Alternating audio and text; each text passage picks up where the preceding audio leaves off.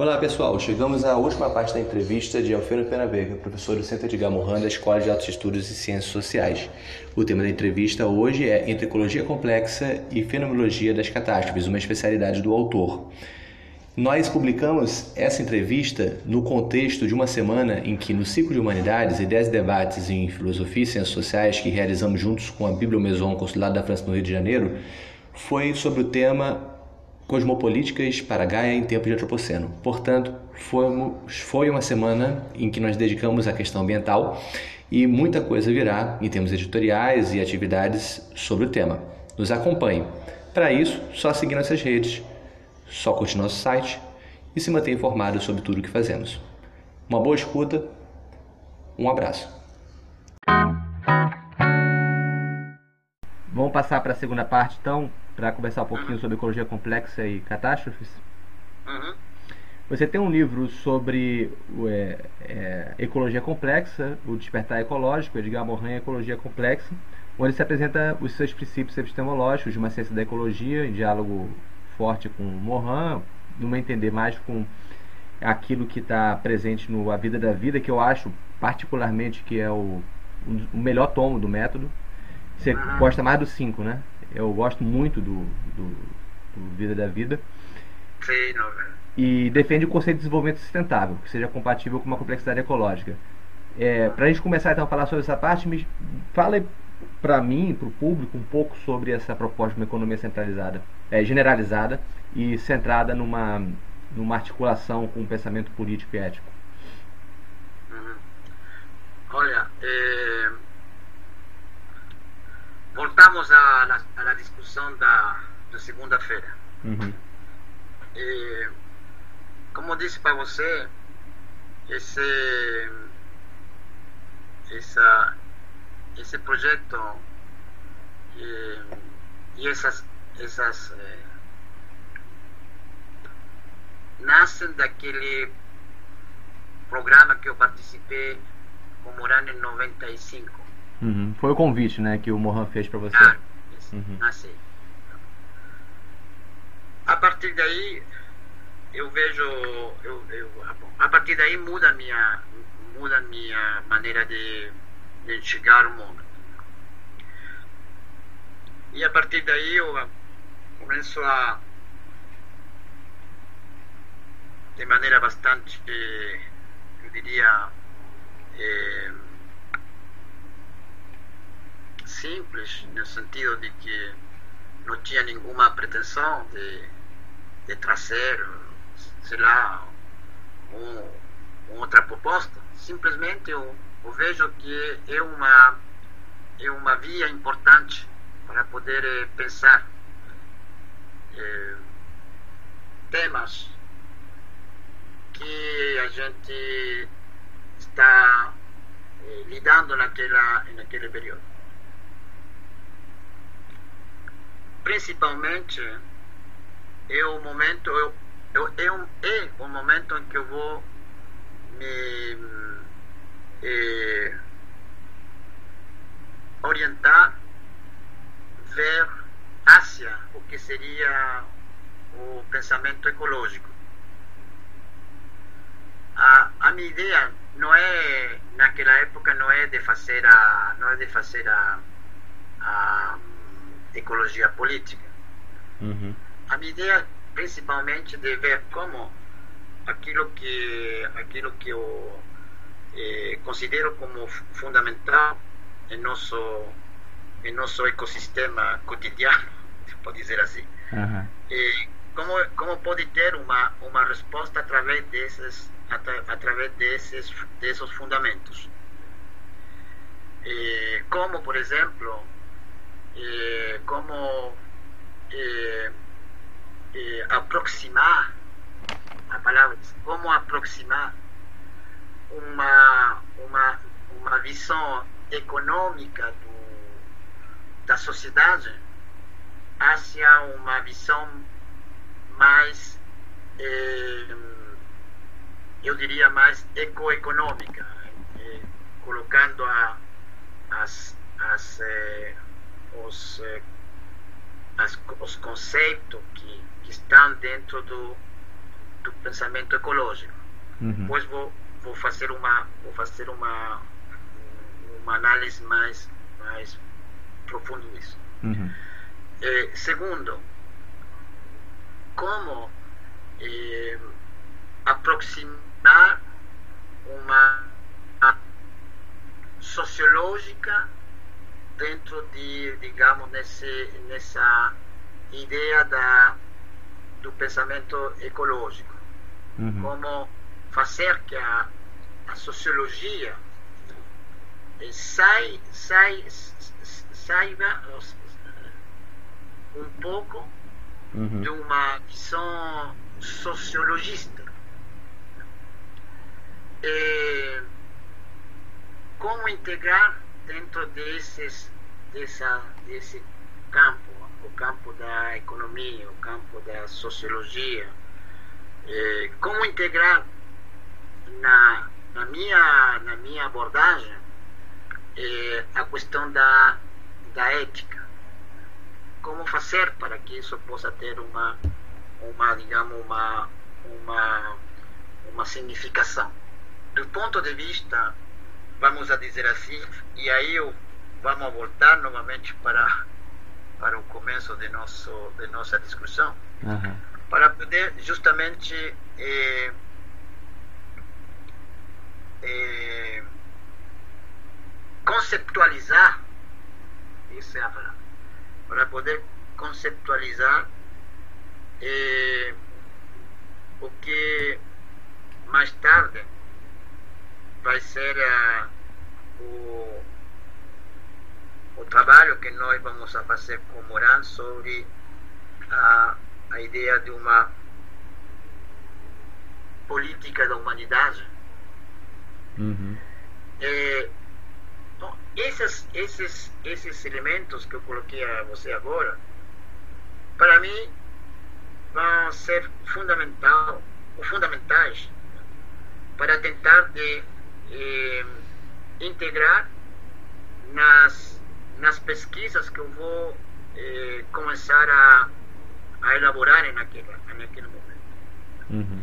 Eu achava, eu acho, eu acho ainda, não é que achava, não, não mudei, eu acho que o ponto de partida sempre, e você pode ver nas, naquilo que eu vou escrever, nas coisas que eu escrevo, Uhum. O ponto de partida é poder colocar claramente quais são os fundamentais para a gente poder chegar aqui a, a, a onde você onde você está querendo eh, digamos querendo propor alguma alguma alguma alternativa uhum.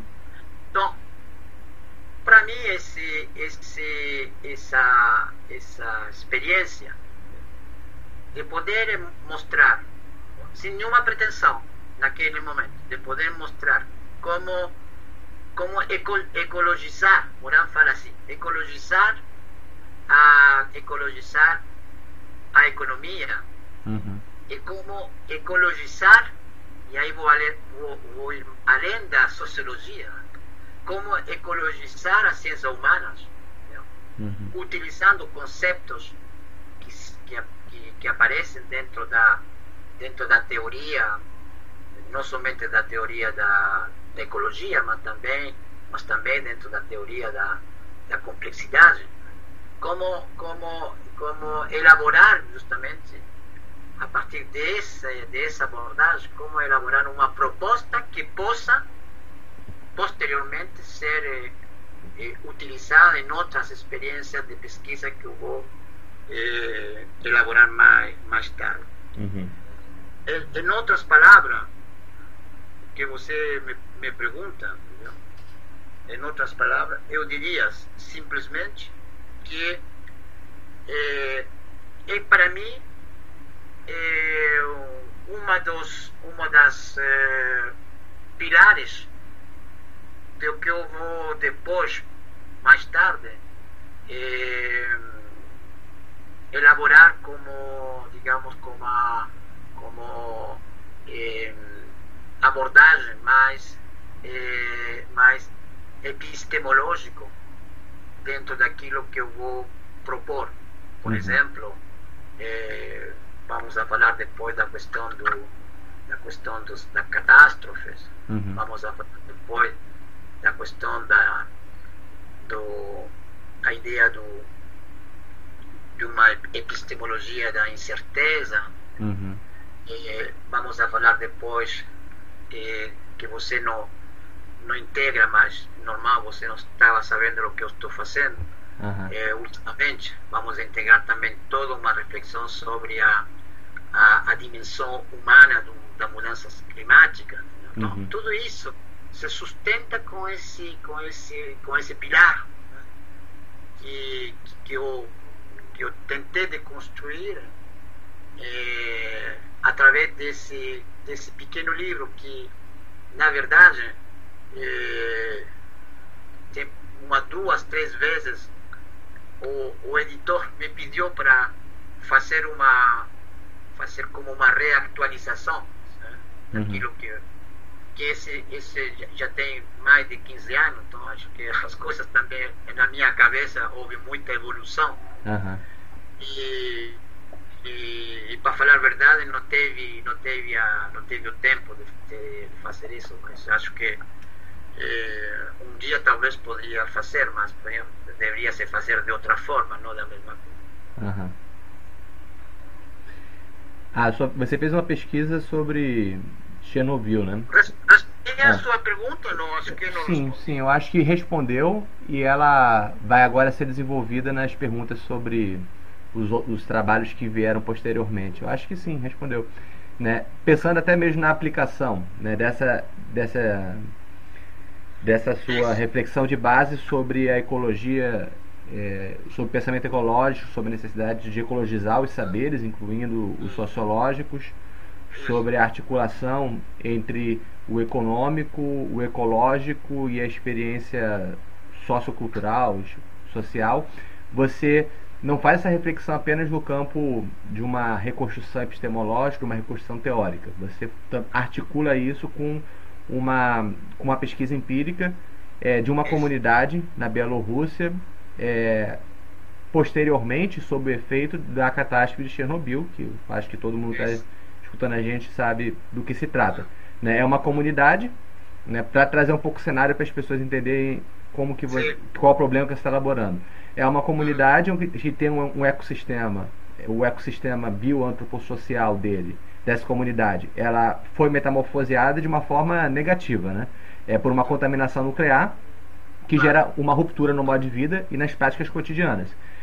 Quando você faz essa pesquisa, você traz alguns conceituais que peço para você desenvolver um pouquinho, que são de medo social, de vazio social, provocadas pela, pelo, pelo, sob efeito das catástrofes. A posição também, você, eu achei muito interessante a forma como você é, fala sobre o papel dos médicos ou dos experts, digamos, para lidar com a, uma, uma situação em que há uma invisibilidade dos efeitos da radioatividade né, e como que é, se lida com recomendações técnicas né, e muitas vezes que não conseguem se fazer ser assimiladas ou transmitidas pela população, pelo viés que, que, que se tem, e pelo lado da população tem uma forma de lidar com, com, com, com isso que você elabora a partir desse conceitual, do medo social, do vazio social, onde surgem também fenômenos de desvios em relação a aquilo que, que é um comportamento esperado daqueles que estão é, lidando com, com as situações de risco à saúde. É, quando você falou sobre isso, eu lembrei da catástrofe é, da Mariana, de Brumadinho, Minas Gerais, no, no, Brasil, a gente pode refletir um pouquinho sobre proximidades e diferenças. Tem diferenças claras, né? não há uma invisibilidade da, da lama e dos efeitos dessa catástrofe, é, tal como a, haveria e há na, na, na radioatividade. Porém, eu acho que dá para você pensar assim sobre a questão da toxicidade, que também tem elementos de, de invisibilidade, mas isso não é o principal. Acho que o principal é o efeito de uma catástrofe sobre a forma de vida comunitária, em que nada pode ser como antes e as pessoas têm que lidar com essa, com essa metamorfose negativa, regressiva do seu sistema, do seu ecossistema social. Reflete um pouquinho sobre, sobre isso e a gente vai conversando. Sim, olha, é, uma das, uma das preocupações preocupações minhas quando eh, acompanhei de maneira já mais ativa eh, uma vez que terminei esse, esse, esse, programa, esse projeto com Morano, uma coisa que, na, que me chamava muito a atenção, em cada seminário, conferência, viagem que nós fazíamos junto com Morano, eh, entrevistas, eh, congresso, etc. Era sempre a, a pergunta que aparecia assim cada vez, era sistemática a pergunta. E então, como fazer? Na prática, como fazer? Essa, essa pergunta, Moran sempre dizia: eh, isso, isso não, eu não tenho resposta. Cada um faz como quiser, não tenho resposta.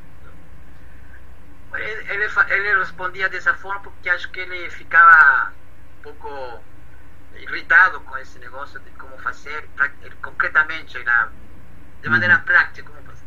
Uhum.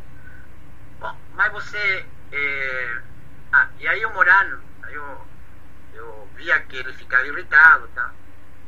Isso me levava a dizer, mas de uma certa forma, nós temos que mostrar para todas essas pessoas que estão interessadas nesse, nesse, nessa tipo de discussão, temos que mostrar que há uma, uma possibilidade de fazer, temos que mostrar como se faz.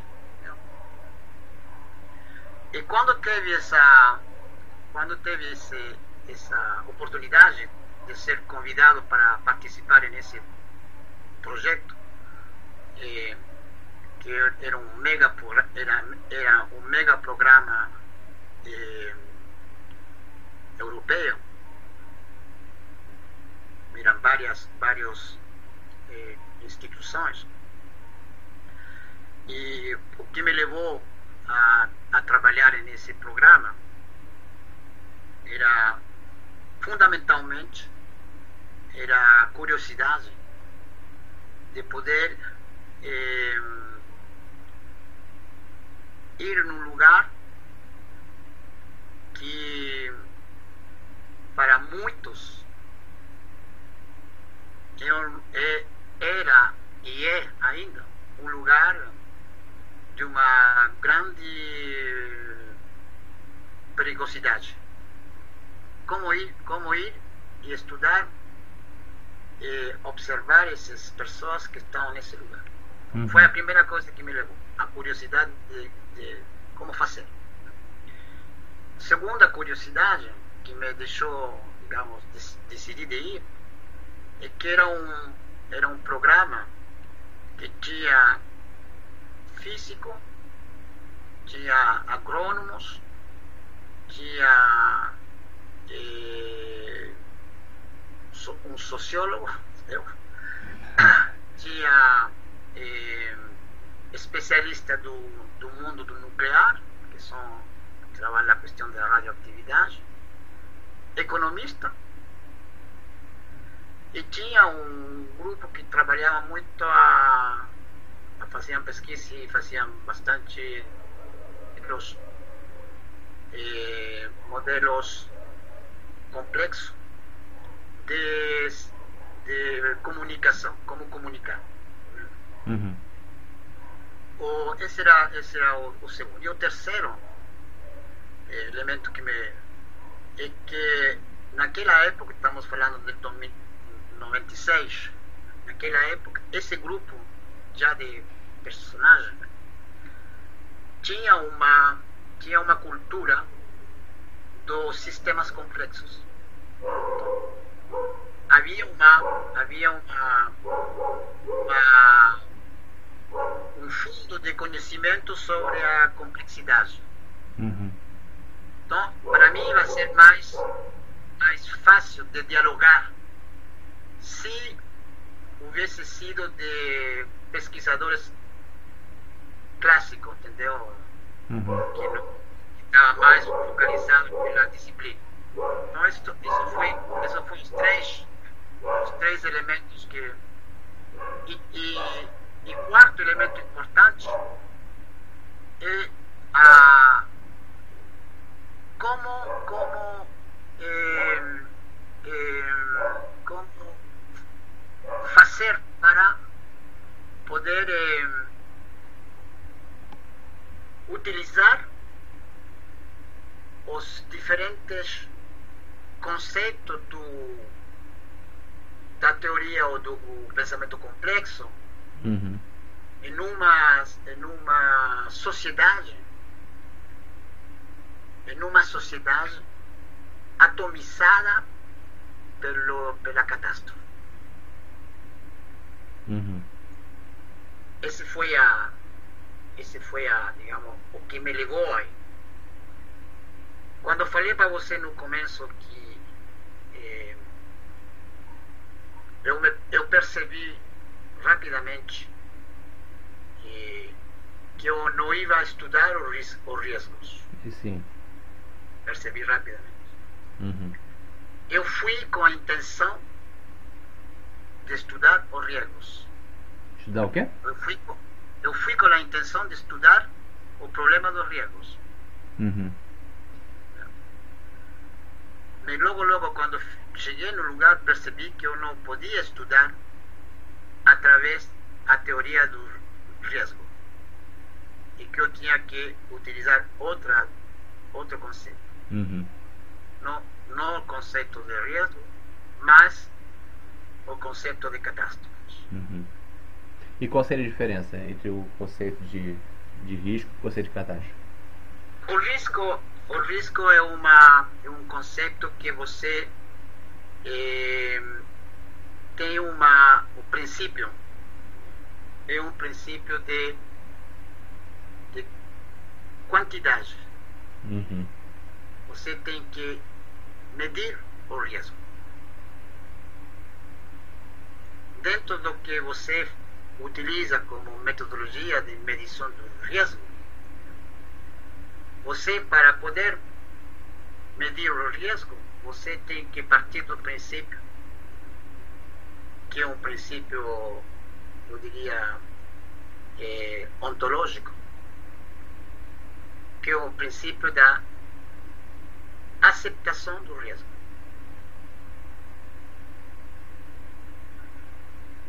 A catástrofe, a catástrofe, a catástrofe tem outro princípio. A catástrofe é uma é um acontecimento. E você tem que estudar como acontecimento. Uhum. É um acontecimento que é, provoca é, destruição, provoca transformação, mas também provoca auto-organização, provoca crises, o plural, Uhum. provoca multicrises. E você tem que lidar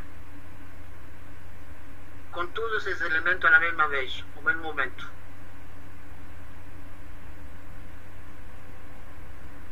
E para você poder lidar com esses, esses elementos no mesmo momento, você tem que partir do princípio que você está em uma em um, em um ecossistema de uma hipercomplexidade. Uhum. Porque a isso você tem que agregar, que não é menor, que é fundamental. A isso você tem que acrescentar, desculpa, você tem que acrescentar a subjetividade dos atores que estão em presença desse acontecimento. Uhum. Em, outra, em outras palavras, estudar riesgo é muito fácil e leva a uma a uma a uma eh, eu diria a uma resultados de uma simplicidade que pode eh, ser interessante uhum. Agora tem colegas que dizem que estão que sea, não concordam com aquilo que eu proponho, mas dizem não, que na, na, na também no, no, no, estudo do risco também tu podes complexificar a coisa. Uhum. Para mim, para mim a, a la lectura da a la lectura da teoria do, dos riscos quando fui naque, nessa nesse nesse lugar para mim não não não era compatível não era compatível com a dimensão do desastre e da tragédia humana que esse que essa sociedade estava vivendo. Então eu tinha como princípio, digamos, eh, intelectual, poder responder de outra forma a o que estava o que, o que havia acontecido e como estava acontecendo nesse momento. Uhum. Para mim não era simplesmente ir lá, observar e me focalizar sobre uma categoria específica da população e a partir daí dizer, bom, o que está acontecendo aqui. Era muito. E, me, e, medir, e medir os diferentes riscos que essa população corre uhum. corria ou corre frente a uma catástrofe dessa dimensão. Sim. Então, para mim, era muito mais pertinente de, digamos, de me questionar de outra forma. E uma das formas de você e, questionar isso é envolvendo bastante a experiência subjetiva das catástrofes, né? Exatamente. E acontece que tinha um fenômeno que não era menor nesse, nessa situação, nesse acontecimento. Um fenômeno que não era menor. Que o que acontece, o que, o que aconteceu e o que está acontecendo é invisível, não se vê. Uhum. Então não tem. É, você me falou agora de Brumadinho, vou falar depois. Uhum. Brumadinho ou Mariana, ou outros desastres, tsunami, terremoto, são, são catástrofes que têm estigmata. Você sabe, é visível. Uhum. Tsunami, você o que acontece, terremoto, né? Brumadinho ou Mariana, tem, o estigmata está aí. É, a, a lama que, que foi, que eh, des, de, des, desfigurou uma paisagem, uhum. desfigurou uma, uma parte de uma cidade. Entendeu? Então você isso, você isso é, é uma é, é visível. E porém, né, evidentemente, tem, tem, um, tem, umas, tem um, um drama que está acontecendo com as pessoas sobre o que, o que foi o desastre desse, desses dois ou três exemplos. Uhum. Então você pode, pode objetivar de maneira muito mais, as pessoas podem objetivar de maneira muito mais clara. No caso do, no caso do nuclear, não pode, porque não tem nenhum estigmata. Uhum. Nenhum. A, a floresta verde, bonita, muita floresta, outros rios estão muito azul, água corre, tem peixe, tem, tem campo, tem tudo que você pode imaginar de um lugar onde é, um lugar de, de, de do interior, uhum. interior. Não tem nada que você pode imaginar, pensar que, que alguma coisa aconteceu. Então, como fazer para poder objetivar aquilo que não se vê? Uhum. Como fazer? Sim. Isso me levou a várias, a várias, eh, eu diria, várias eh, eh, opções. Uhum. opções. A primeira opção é uma opção puramente, eu diria, metodológica. Eu optei por aplicar aquilo que Moran tinha aplicado faz 50, 60 anos atrás, em uma das poucas pesquisas que Moran participou como sociólogo, que foi a, a famosa eh, pesquisa de Plosovet na Bretanha francesa, que é uma, uhum. um, um, uma cidade que Moran vá para fazer uma uma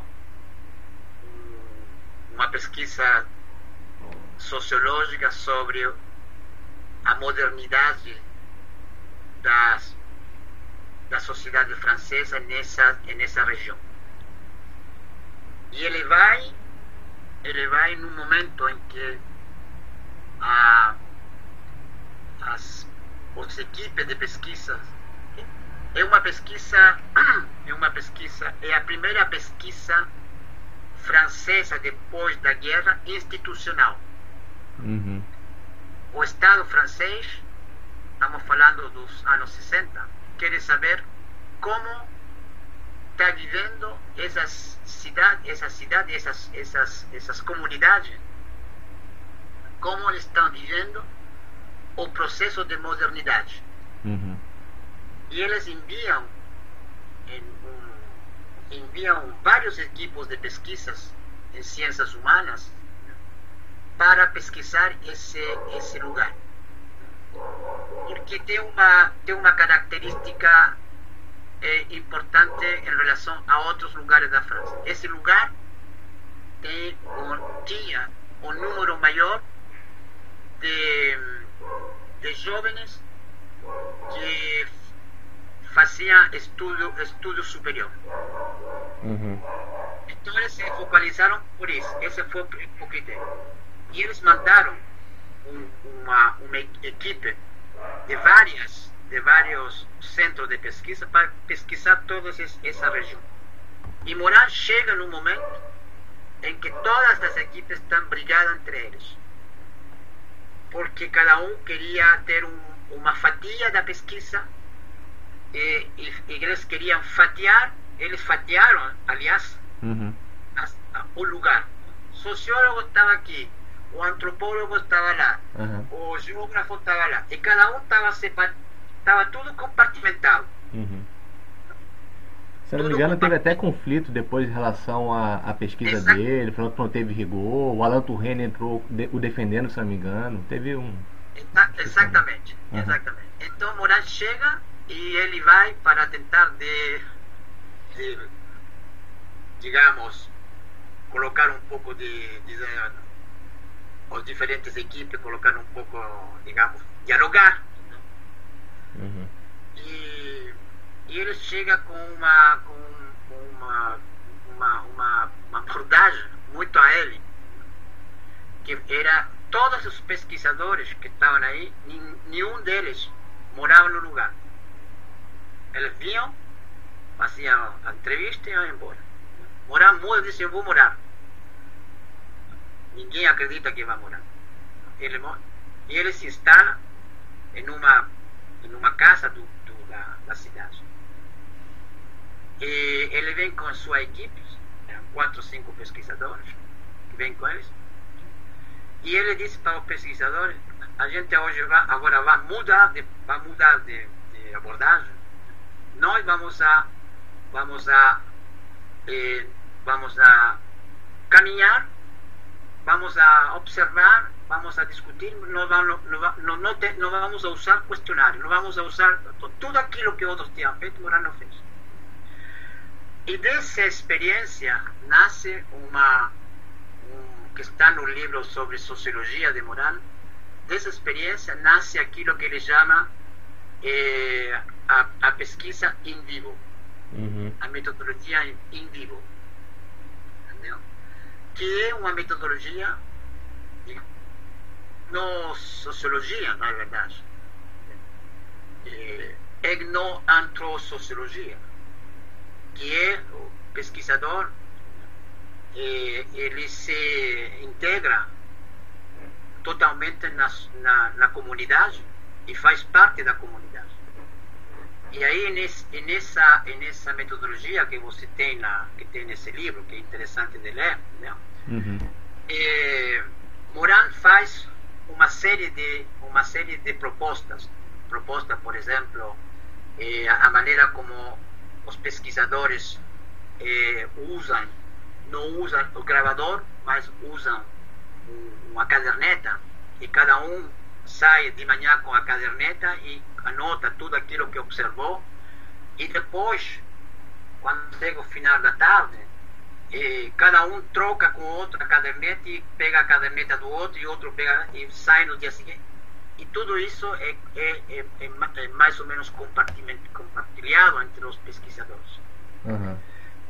Ele, ele inventa um, o, que ele se chama, o que ele chamou é, a, é, a, a, o almoço sociológico, que é quando as famílias invitam você a almoçar, e esse almoço ou essa comida que você vai na casa é o lugar de observação. Uhum. É o uhum. lugar onde você vai ter as informações mais, digamos, mais de primeira mão. Então, toda essa metodologia que usou Moran, eu vou utilizar lá. Uhum. Eu vou implementar a mesma coisa. Só que tem uma diferença grande. Eu não tinha equipe, eu estava sozinho. Uhum.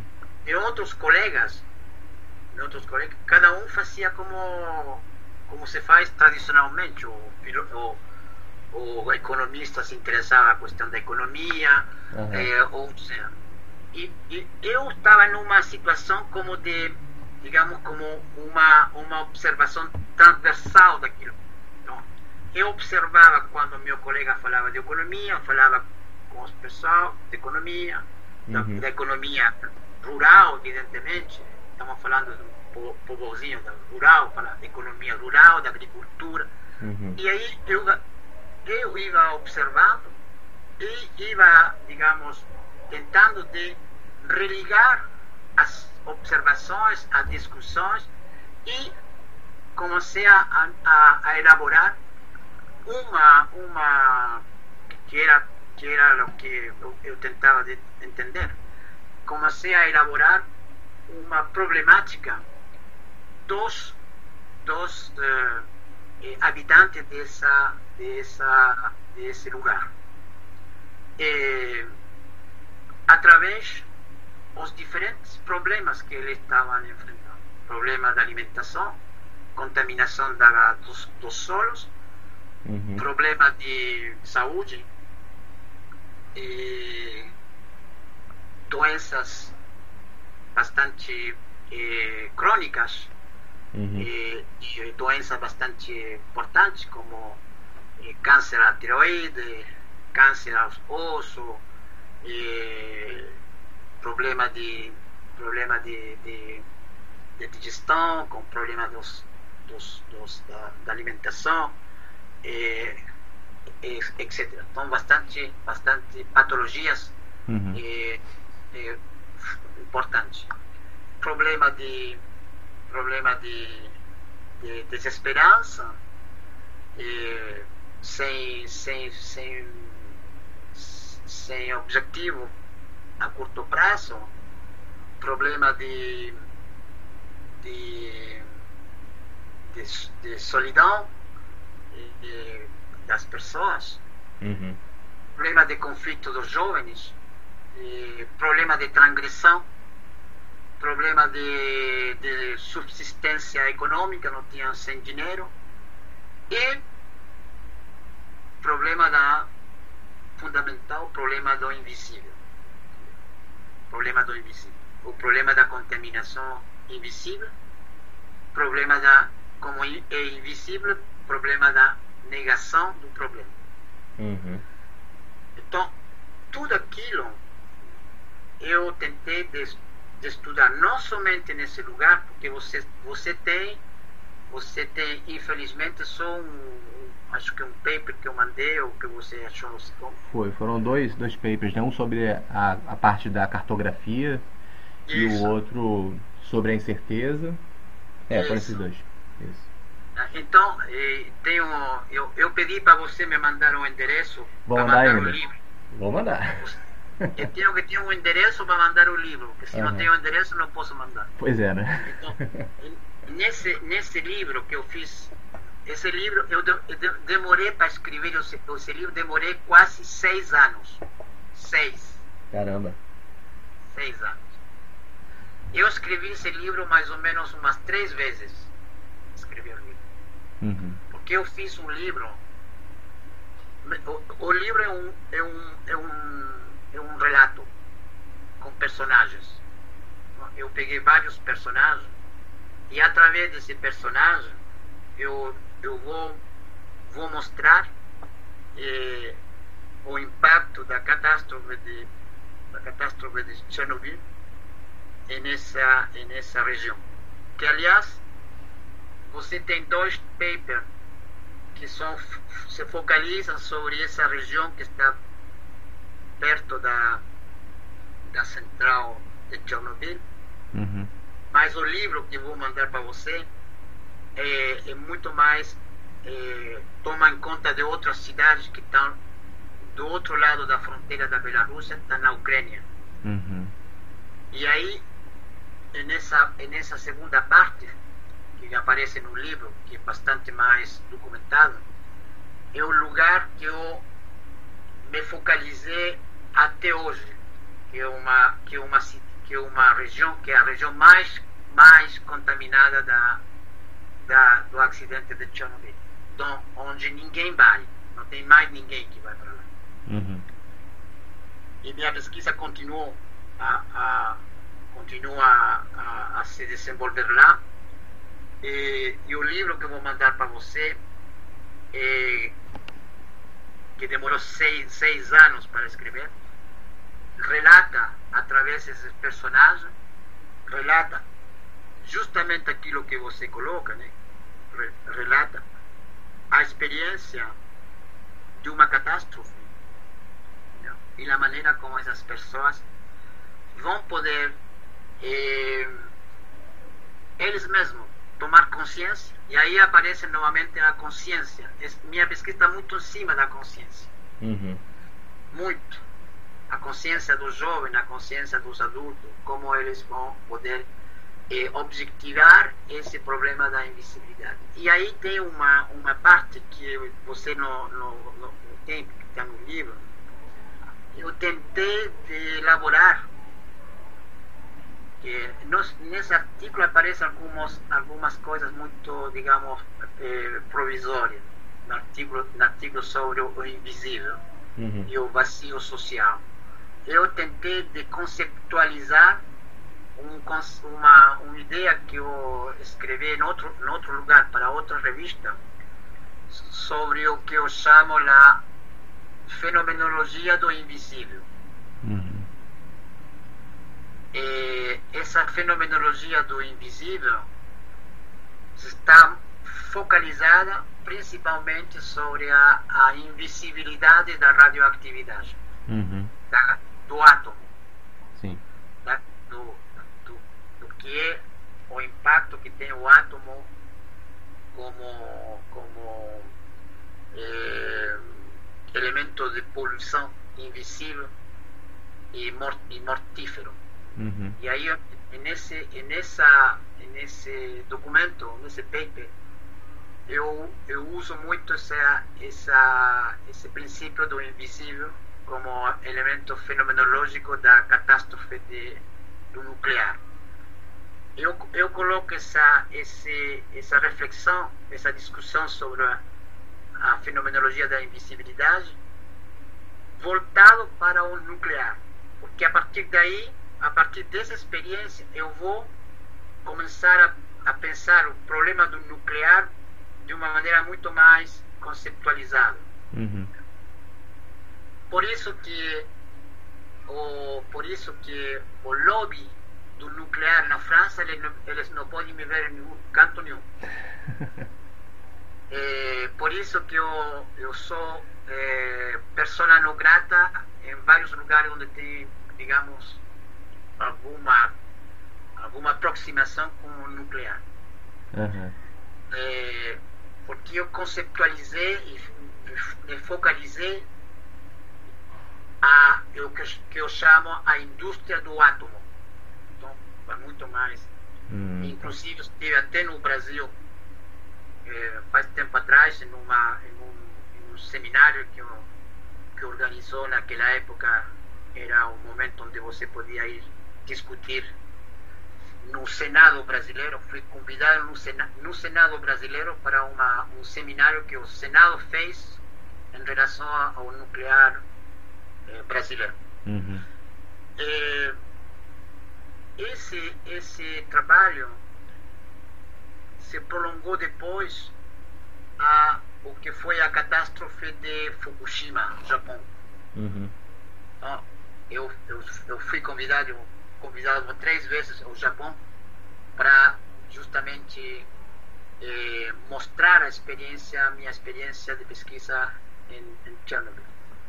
E eu, eu fiz, verdadeiramente, eu coloquei quais eram os princípios, digamos, e aí vamos a falar agora, os princípios epistemológicos uhum.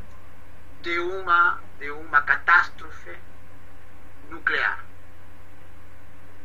e tudo que tem que ver, por exemplo, sobre a relação entre catástrofe, desastre, e tudo que tem que ver com a, a questão do principalmente da, da do átomo como como elemento de de irreversibilidade mortífera dos, do, do ser humano.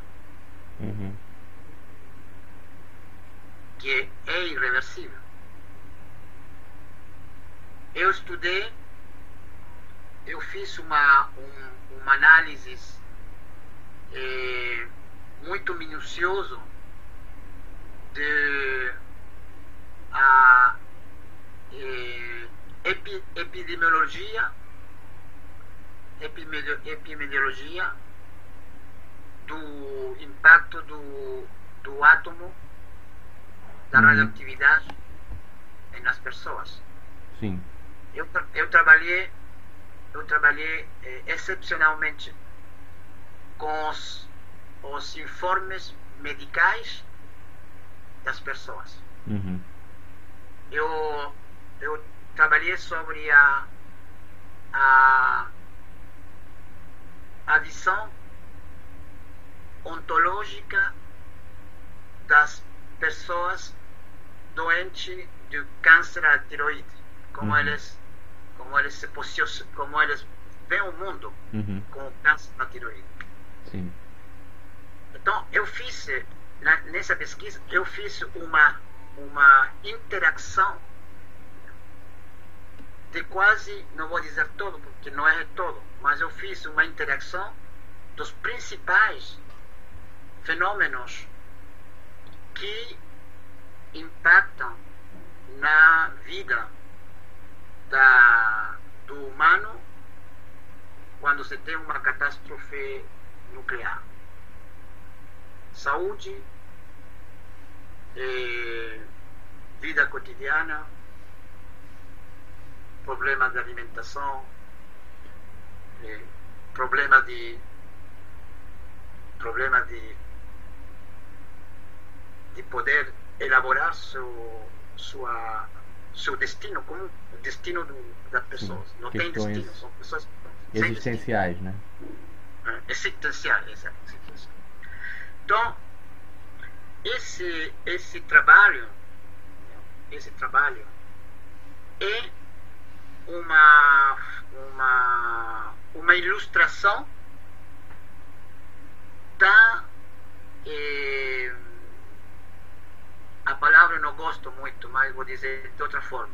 É uma ilustração da maneira, e não da aplicação, aplicação não gosto, da maneira como uhum. a gente pode utilizar os conceitos de complexidade em uma situação de uma complexidade do real. Uhum. Esse, esse trabalho. Uma é operacionalização, uma, talvez? Também não é uma palavra muito é boa. Uma, né? É uma ilustração de uma, digamos, de uma. Não de uma transposição, tampouco, mas de uma. De uma. Sei lá como pode dizer, não, não, não acho, não acho a palavra. Uhum, é, de uma opera, opera, operacionalização do que a gente pode é, usar é, os princípios da teoria ou do pensamento complexo em uma, em, um, em uma digamos assim, de, uma, de maneira empírica. Sim. É, é interessante, é, a gente não vai entrar nisso, senão a gente vai desviar, mas é interessante isso, é, é importante, porque eu acho que uma dificuldade de se assimilar o pensamento do Mohan dentro das universidades é exatamente nessa transformação dos princípios dele para agendas de pesquisa empíricas e tudo mais. Né? Eu acho que é uma das dificuldades que se tem é, fora as razões outras, que é o fechamento das universidades a esse tipo de discussão, eu acho que tem a ver exatamente com isso. Como transformar isso em pesquisa, como transformar isso em produção de conhecimento empírico. Exato. Essa é uma, essa é uma, digamos, uma labor que eu, que, que eu, que eu tentei de fazer e eu acho que quando tu vai ter o livro na mão, tu acho que, eu acho que tem uma certa ressonância aquilo. Uhum. Aquilo que tu colocas, como como como fazer de, de uma como passar de uma teoria que, que em princípio é, é vista mais como uma teoria de reflexividade, uhum. como passar a uma a uma operacionalidade, uma coisa assim. Uhum.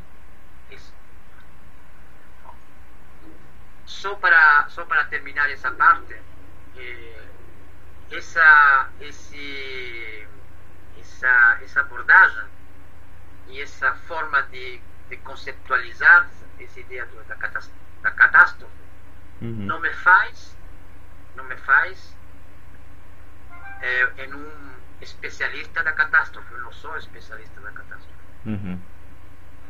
então me faz mais em um, em um eu diria, numa, numa, numa pessoa que tenta de, de decorticar, deconstruir, digamos, esse conceito de catástrofe à luz, à luz de uma realidade. É uhum. À luz de uma realidade. Por isso que eh, tem, tem, teve, teve mas foram muito sim, não foram pesquisas longas como esta aqui, foi muito curta, né? Teve possibilidade de fazer alguma coisa sobre catástrofe eh, relacionado terremoto, uhum. tive que fiz algumas coisas com, os, com o pessoal sobre isso, uhum. eh, catástrofe também sobre mais relacionada na questão do tsunami, também fez um pouco mais eh, não sou, não sou especialista das catástrofes, sou simplesmente um, um, um observador de fenômenos de catástrofe e de desastre. Uhum. Só para terminar essa, essa pergunta, é, você fez uma fenomenologia da invisibilidade é, no tocante à, à radioatividade.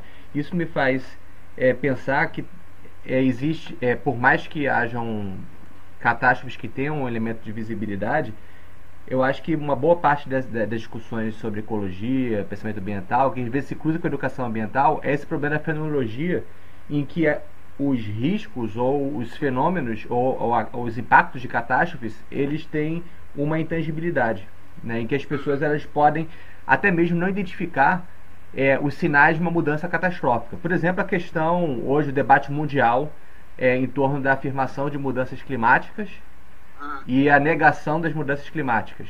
E como que isso é assimilado na vida cotidiana, né? onde as pessoas muitas vezes não sentem, não percebem que está tendo é, uma mudança na, na é, climática, ou questões de toxicidade alimentar, toxicidade é, na água, essas coisas. Então, essa, a, essa questão da fenomenologia, é, dentro do debate de, de ambiental, de ecologia, é importante porque realmente, por mais que não haja uma invisibilidade, em alguns casos, há essa intangibilidade dos efeitos, seja de risco, seja de, de catástrofe sobre a vida cotidiana das pessoas. E nesse caso, as pessoas elas reagem, em termos de consciência e subjetividade, de uma forma que pode ser não esperada por aqueles que são os, os ambientalistas ou as pessoas que estão preocupadas com o que está acontecendo com o ambiente. Exatamente. Eu, eh, eu, teve, eu tive bastante problemas com os, os ambientalistas uhum. que estavam que são os ambientalistas eh, que são contra o nuclear uhum. eu tive muito problema eh, problema eh, de fundo porque eles eles têm uma visão uma visão a inteligibilidade de um fenômeno tem que ser imediatamente uma coisa assim de, de simplificar de simplificar para denunciar uhum não é possível. Né? Sim. Não é possível. E, e, o pior, pior, não pior que não é possível, mas é, é, porém eles faz e denunciam errado. Uhum. A denúncia que eles fazem muitas vezes não tem fundamento. Uhum, não sim. tem fundamento substancial. Tem fundamento como, como denúncia, quero dizer. Uhum, sim mas não tem uma não tem não tem não tem os, os, os elementos fundamentais para poder eh, se opor frente a aquele aquele que é o aquele que é o culpado daquele desastre uhum. então há um problema um problema muito sério entendeu? isso uhum. falta cultura científica que quero dizer é, falta cultura científica e, para mim foi um problema muito grande, porque eh, eu fui muitas vezes, eh, depois, depois que saí, saiu meu livro, até tive muitas, muitas boas resenhas no, no, no site do, do, do, do contra do nuclear. Né? Uhum. Eh, por quê? Porque eh, eu sempre eu sempre argumentei que para poder você eh, expor eh, e atacar o inimigo, você tem que ter as mesmas armas de conhecimento para você poder enfrentar, senão você não pode enfrentar. É um problema clássico da militância, né? Quando ela acaba curto-circuitando a muito, fundamentação científica. Muito, uhum. muito, entendeu? muito. Então, eu, eles me acusaram de, de, de ser, eh, de, de, ter compromisso, de, estar com pro-nuclear. Uhum. Eu, eu, eu, eu vivi momentos muito difíceis no, nesse, nessa pesquisa. Até que eles entenderam que minha missão não era, não era, não era de, de justificar, de, de justificar, nem menos ainda de, de, de, me associar a essas, a essas, a essas, a essas uh, potências de, de, de, de, de, de lobby, né? Uhum. Mas para mim era importante de, de poder eh, poder deconstruir tudo aquilo para poder ter mais, a mais maior, digamos, eh, elementos de, de, fundament, de fundamentação uhum. para argumentar que aquilo é um, aquilo é, um, é, é uma é um, é um crime, uhum. é um crime contra a humanidade. E foi assim que eu comecei a, a depois a, a, a me posicionar nas, nas, nos grandes encontros, seminários, congressos, mostrando justamente mostrando justamente a, a, o que era o que era esse esse esse desastre. Uhum. E, em relação ao que você coloca sobre a a, a mudança climática, uhum. é diferente, né? é um pouco diferente, porque é, eu acho que oh, houve, agora é um pouco menos, houve evidentemente uma, uma, uma tendência justamente a, uma, uma certa negação sobre a que era o que podia ser é, é, o, o impacto e as consequências do, do, do, das mudanças climáticas, o problema do clima. Mas também a gente tem que reconhecer que isso é também próprio de uma dificuldade dos científicos a poder transmitir aquilo que eles querem que a, a sociedade civil, a população, tenha uhum. como informação. É, há, há uma. Houve já, acho que há, há, uma, há uma mudança, é uma mudança muito recente, mas é, a maneira como a, a, a ciência transmite as, eh, os resultados dessas pesquisas, muitas vezes são contraprodutivas para que as pessoas possam eh, fazer uma, uma, uma análise para que as pessoas possam ter alguns conhecimentos para poder eles eh, se forjar uma toma de consciência sobre uma, uma, uma situação que é, que, que, que é uma situação eh, para todos nós verdadeiramente eh, preocupante. Então, eu acho que aí há, há, há um problema. Eh, a, a ciência, os científicos falam da mudança climática, falam com, com, com um problema, um problema que eu, que eu chamo de problemas que, que, que eh, provocam eh, barreiras, eu chamo barreiras cognitivas nas pessoas barreiras cognitivas a dois níveis. Podem ser três, podem ser quatro, mas vou falar só de dois para não ser muito longo. Barreiras cognitivas uhum. no que diz respeito ao tempo e ao espaço. Então, quando os, quando os, os científicos do clima falam da mudança climática, o impacto da, da aumentação do, de 2 graus ou 3 graus 2 graus 2050, 3 graus 2060, 3, 4 graus 2100, tu tem muita dificuldade para te situar no tempo. Não? Então, a pessoa, quando, quando ouve falar 2050, ah, 2050 está muito longe, talvez não, não vou estar mais aqui, então tudo bem, não, não tem importância. Uhum. Quando fala, não, há um problema na temporalidade há um problema na temporalidade.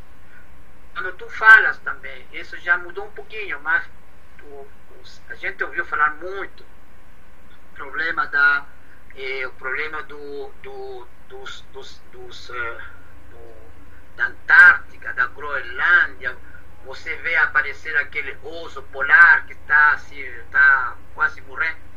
Então, tu, no, no, no, no, no espaço é muito. não está no teu espaço cognitivo. Tu nunca tiveste na, na Antártica para você dizer, ah, sim, verdadeiramente, quando estive lá não era assim. Então, fica uma. fica, do ponto de vista cognitivo, fica, tem uma dificuldade para a gente poder. Eh, para poder eh, se elaborar uma tomada de consciência.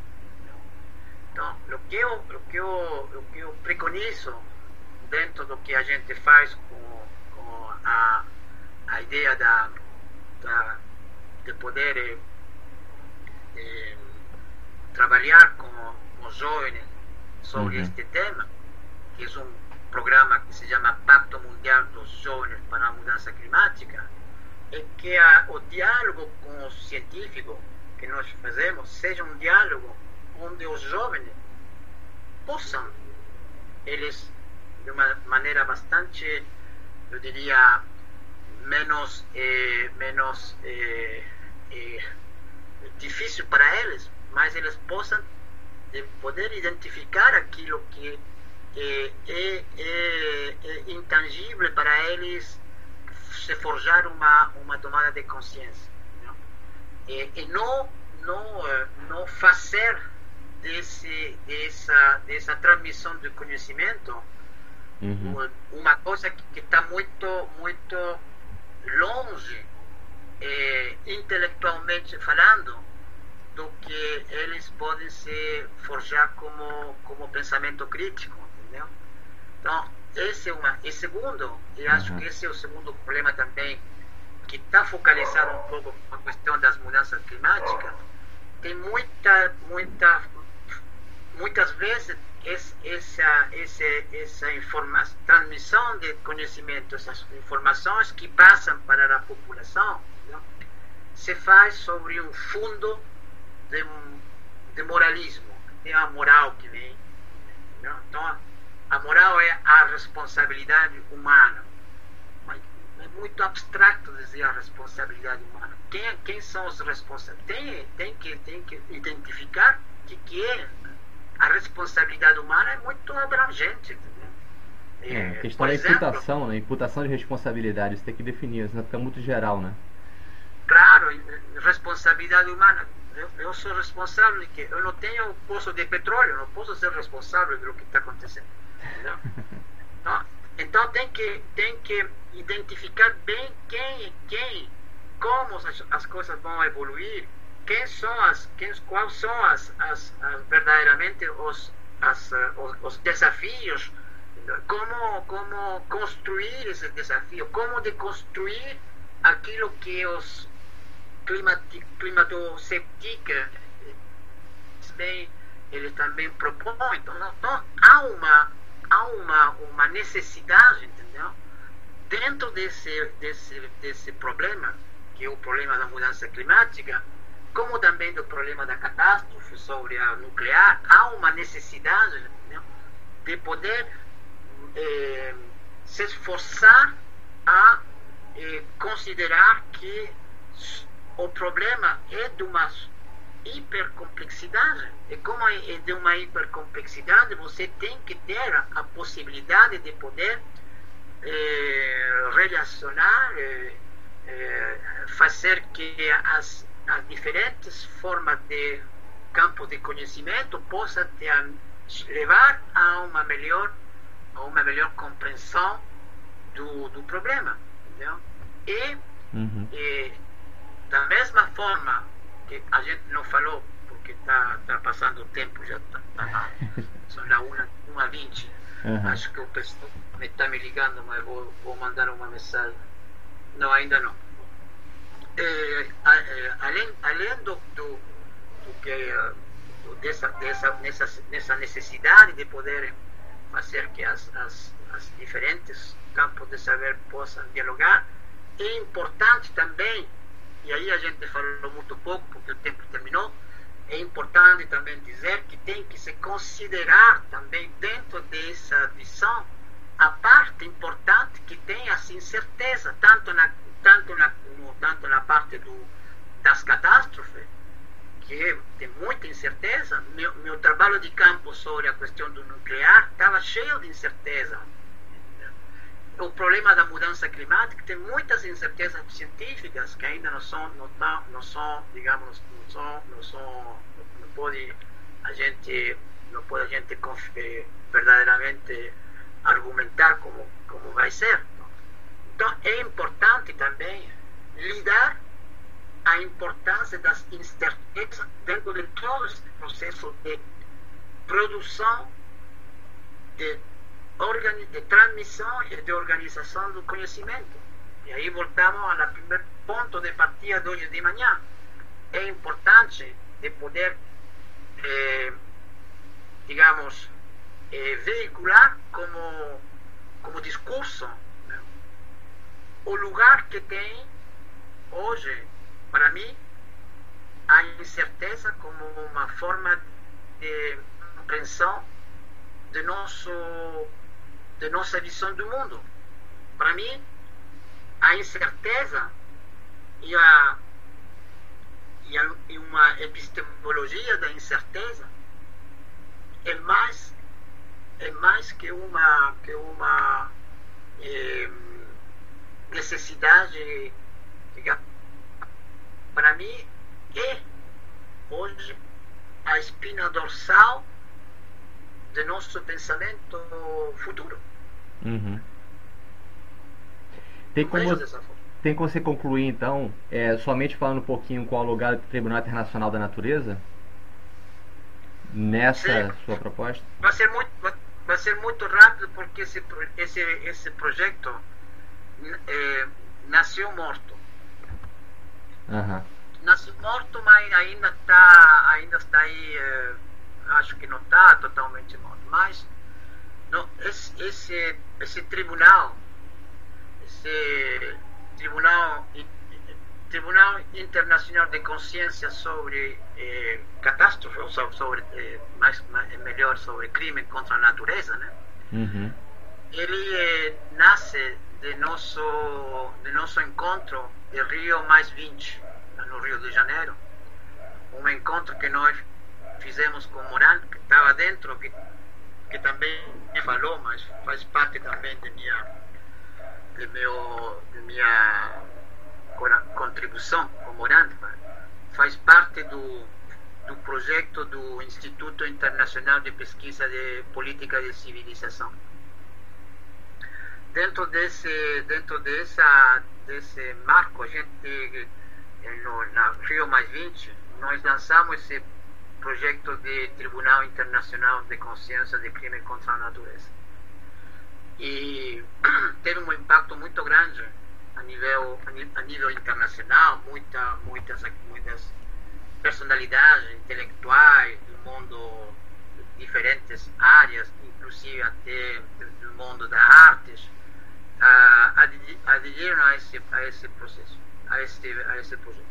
E, e, era muito, era muito, digamos, não era um tribunal para, para eh, julgar, julgar eh, empresas ou multinacionais, simplesmente é um tribunal de consciência para fazer que as, as pessoas, através de uma, através de um processo, digamos que nós eh, elaboramos com juristas eh, jurista do, do, meio ambiente, com, com, com Edgar, com outros filósofos.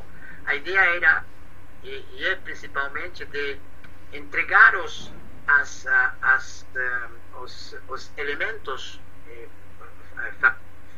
factuais às pessoas que eh, sofreram de uma, de uma catástrofe relacionada com a questão do meio ambiente e, e não de, não de, não de nós, eh, eh, nós de, de, criar um tribunal para mandar alguém na prisão, mas principalmente para que as, as pessoas que sofreram de uma catástrofe, um desastre ecológico, com uma, com, com uma capacitação de, de diferentes atores do mundo da, de, de, do direito internacional, de, de antropólogo, de biólogo, de, dependendo do que, o que, qual o tipo de catástrofe, a gente poder justamente entregar à, à sociedade, entregar eh, um, um diagnóstico do que, do que foi essa catástrofe ou esse desastre e com quem são os, os responsáveis para que as próprias pessoas tenham os elementos necessários depois para poder eles, se desejam, entrarem na justiça para poder condenar aqueles que, que foram os, os, os eh, responsáveis desse, dessa catástrofe, desse desastre. E, Excelente.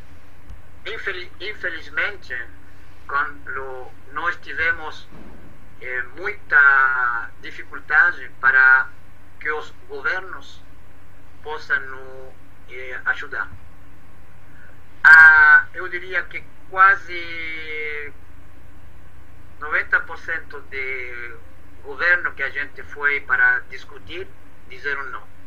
Não, não, não, não, não podemos. E 10% acharam que era muito importante de criar esse tribunal eh, tivemos a possibilidade de uma grande possibilidade de poder que esse tribunal seja uma digamos um mecanismo eh, apoiado pelas pela comunidade europeia uhum. eh, mas é muito longo do ponto de vista administrativo muito longo uhum. e, e, e por enquanto está está numa situação de digamos de processo mas já faz três três anos que está que está em Bruxelas tentando de ver como se podia institucionalizar é, então eu acho que está é de, é, é de atualidade uhum. é, tivemos tivemos duas duas possibilidades para poder fazer de poder fazer dois grandes eventos sobre essa sobre esse sobre el, eh, fatos concretos do de desastre ecológico uhum. um na na parte amazônica da, do Equador que teve uma empresa americana que eh, deixou os eh, poço de petróleo aberto e que tem uma tem um, uma um, contaminação das, da uma parte da Amazônia lá do Equador com muito petróleo uhum. que fica aberto não tem eles foram embora e deixaram sem não, não, tomaram conta e houve uma acusação do governo do Equador da época de Rafael Correa uhum. contra a essa empresa americana Exxon, Exxon a empresa americana de petróleo. Uhum. E nós, nós tivemos a possibilidade de fazer uma, um encontro nesse lugar com a população, que é uma comunidade, são comunidades autóctones. Uhum. E, e, a gente tinha, tinha o projeto pronto e veio as eleições e, no Equador e o governo mudou e, e o negócio ficou stand-by, okay? por enquanto. E, Uhum. Teve, teve uma segunda possibilidade de fazer uma, uma a, a, pedido de um pessoal no Brasil, de fazer uma, um tribunal lá na, no desastre de Mariana, quando teve o desastre de Mariana. E, aí houve uma, um problema de financiamento e a gente não, não fez. E, mas ficamos sempre quando tem alguma coisa assim que é um mega desastre, a gente eh, tem gente que no contacta para ah, vamos fazer, temos que uhum. fazer, mas então está é, embora não esteja, digamos, não esteja nos, é, funcionando institucionalmente, é, é sempre de é sempre da atualidade e uhum. com aquilo que hoje está acontecendo e, e, o que a gente observa e, e, e que nos traz muitas vezes as informações, teríamos muito trabalho para poder eh, tentar de, de, de, tomar conta de tudo aquilo que acontece com desastres ecológicos. Uhum. É, tenho a esperança que não tenha sido nat morto, mas sim um projeto que está na fase embrionária. Sim, pode ser, sim, embrionária. É a palavra justa, sim. Uhum. Alfredo Penavega, muito obrigado. Obrigado a você eh, pela, pela discussão. Eh, me ajudou para me lembrar de muitas coisas que já tinha esquecido. Eh, eu acho que o trabalho de vocês é importante para hoje tentar de, de dinamizar e de eh, motivar nossos colegas, não somente no Brasil, mas também em outros lugares. Eu acho que é muito importante que você, que outra, outro, outro, outra rede, né, que seja, uhum. que tenha também algumas eh, relações com outros países, né? tem gente muito boa né? no Chile, no México, é bom, é bom de você poder eh, também eh, eh internacionalizar seu trabalho, o trabalho de vocês. Com certeza. E eu acho que esse é, uma, é um, um ponto mais, mais que necessário hoje no Brasil. Uhum. Insisto muito em que é, você não tem que abandonar a, a luta, como diz. Uhum. E, e, é muito importante hoje de poder é, manter esse espírito de, de, de autocrítica, esse espírito de, de, de criatividade que tem no Brasil, e muitos pesquisadores que, que, eu, que eu, pelo menos que eu conheço, e, e ficar em contato se vocês tivessem é, uma oportunidade de, sei lá, de, talvez de, de propor alguma coisa para nós aqui na Europa. E estamos sempre muito solidários com o que vai e o que está acontecendo lá no Brasil.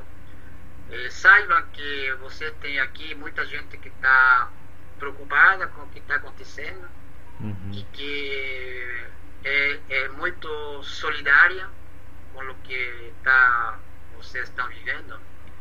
E se precisar de alguma coisa, nós vamos estar sempre aqui atento para poder é, é, entender, entender uma mão para vocês. Muito obrigado. Obrigado a vocês e muito, muita sorte. E, e a gente se fala depois. Nos mantemos em contato. Isso. E junto.